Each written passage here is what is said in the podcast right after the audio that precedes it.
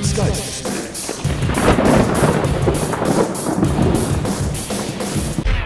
Hallo, grüß Gott, moin moin, wie auch immer und herzlich willkommen zur 104. Ausgabe von Dübels Geistesblitz. So, die schwere Krankheit ist nun überwunden. Äh, wie? Was für eine schwere Krankheit? Ja, mein Schnupfen von letzter Woche. Ja, ich höre schon wieder meine weiblichen Zuhörerinnen lachen. Typisch Mann. Da hat er mal ein bisschen Nase triefen und schon lässt er sich hängen und jammert rum. Von wegen typisch Mann, harte Zeiten sind mittlerweile angebrochen. Zeiten, in denen manche Männer schon so weit emanzipiert sind, dass sie das korrekte Verhalten während einer Krankheit verlernt haben. Aber Gottlob gibt es ja Kurse, in denen lernwillige Männer auf den rechten Pfad gebracht werden. Petra, bringst du mir bitte ein Glas Wasser? Ja, was soll das denn? Seit wann verwenden wir denn das Wort bitte? Und wieso Wasser? Wollen Sie jetzt hier was trinken oder Blumen gießen? Ja, aber ich dachte, Nicht denken. Stöhnen sollen Sie. Da, da war mir viel zu wenig Stöhnen drin. Äh, Das will ich aber gleich besser hören. Ähm, darf ich kurz unterbrechen? Bitte?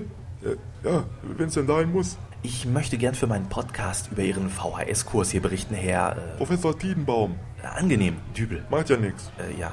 Äh, Herr Professor Tiedenbaum, es geht das Gerücht um, dass Ihr Kurs eines der meistgenutzten Angebote der VHS ist.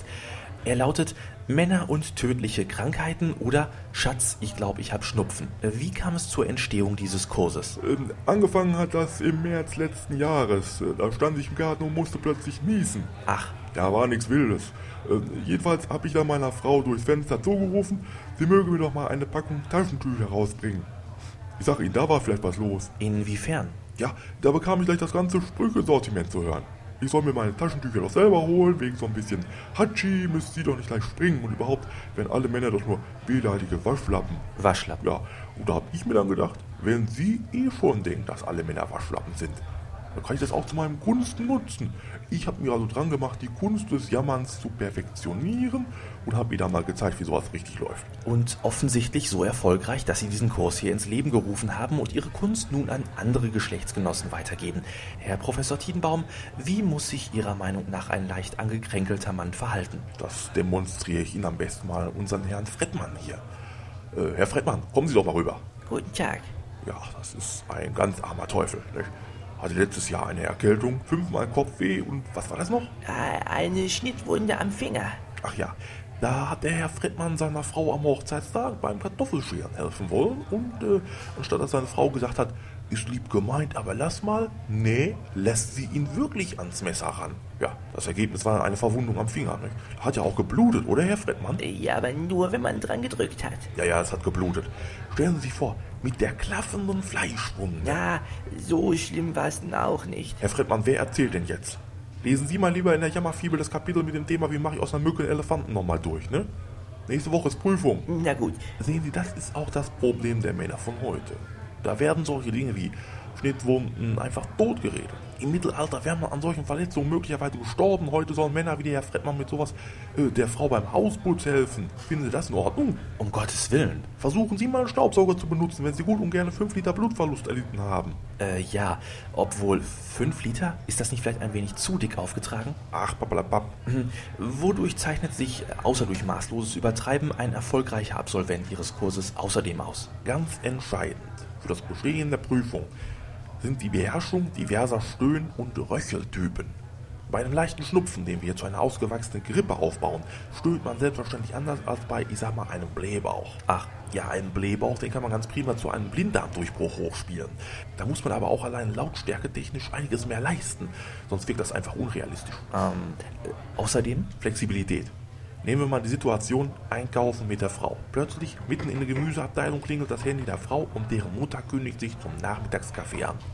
Der erfolgreiche Absolvent dieses Kurses jedoch kann spontan ein leichtes Kopfjucken in einen sehr schön ausgestalteten Migräneanfall umwandeln, der dem schwiegermütterlichen Besuch leider einen Riegel vorschiebt. Ja, und zu guter Letzt? Ja, zu guter Letzt lässt sich auch viel durch einfaches Auswendiglernen meistern.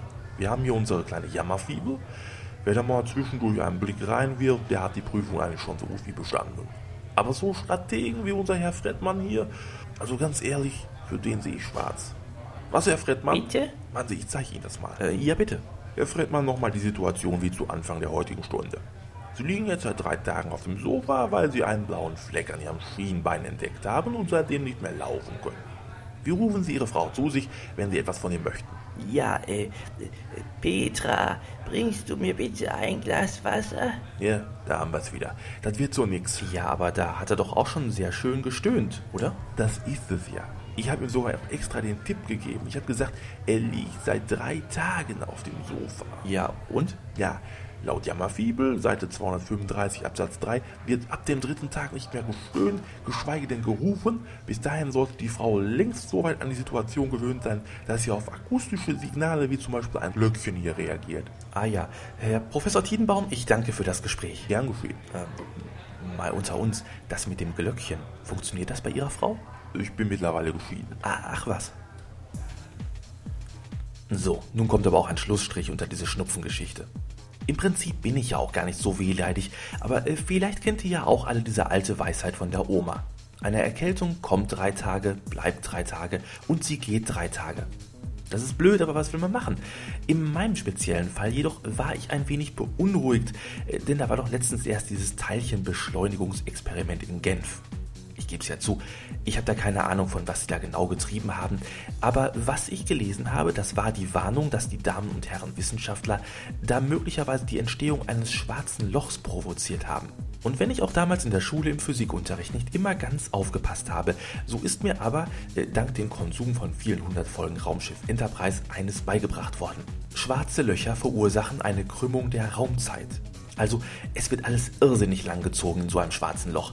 Und jetzt stellt euch mal vor, äh, dieser Teilchenbeschleuniger in Genf, der macht Bumm und es entsteht ein schwarzes Loch, welches mal eben die Schweiz wegputzt. Wer jetzt noch meint, das wäre nicht schlimm, der hat keine Ahnung von Physik.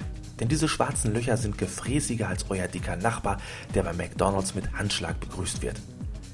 Und irgendwann ist eben dieses schwarze Loch so groß, äh, dass es bei euch vor der Tür steht, um euch einzusaugen. Aber wegen dieser Raumzeitkrümmung dauert dieser Einsaugprozess wahnsinnig lange und so werden aus den von Oma berechneten neun Tagen Erkältung ganz locker ein paar tausend Jahre.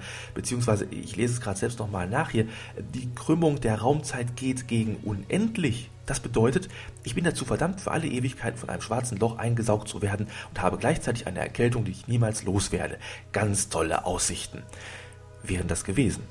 Aber, wie wir mittlerweile wissen, es ist ja nochmal alles gut gegangen. Kein schwarzes Loch, stattdessen geht alles seinen gewohnten Gang, äh, wie damals im Dezember 1999, wo alle gedacht haben, das war's noch einmal Weihnachten feiern und am 31.12. sich nochmal ordentlich vollsaufen, dann kann der Weltuntergang kommen.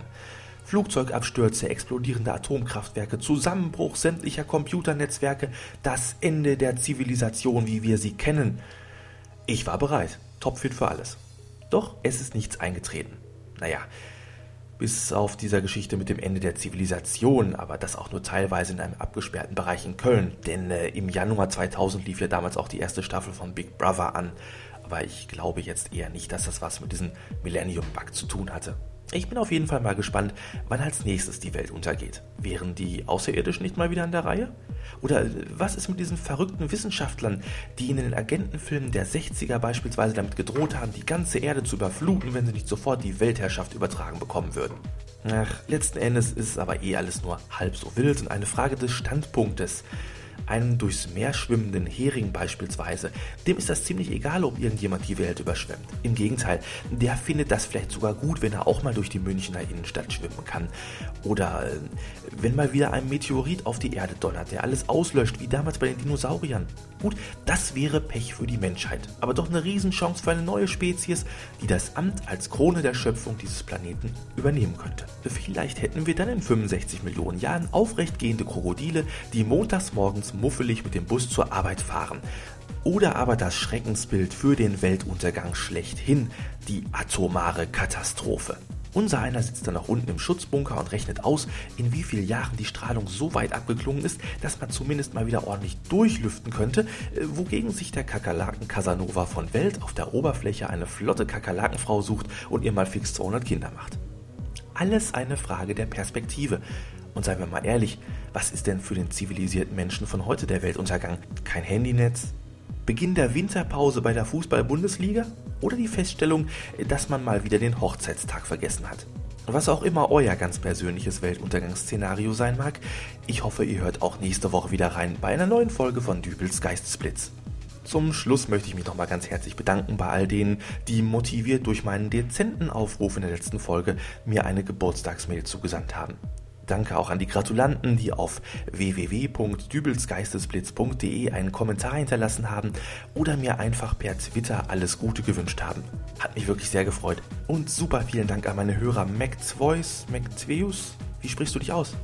Und an den Ohrenblicker, die mir sogar was per Post geschickt haben. Vielen, vielen Dank. Eure Audiogeschenke befinden sich mittlerweile schon auf meinem MP3-Player und werden in den nächsten Tagen gelauscht. So, und nun bin ich aber auch weg. Quält euch sachte in der neuen Woche. Bis dahin, alles Gute, euer Dübel. Und tschüss.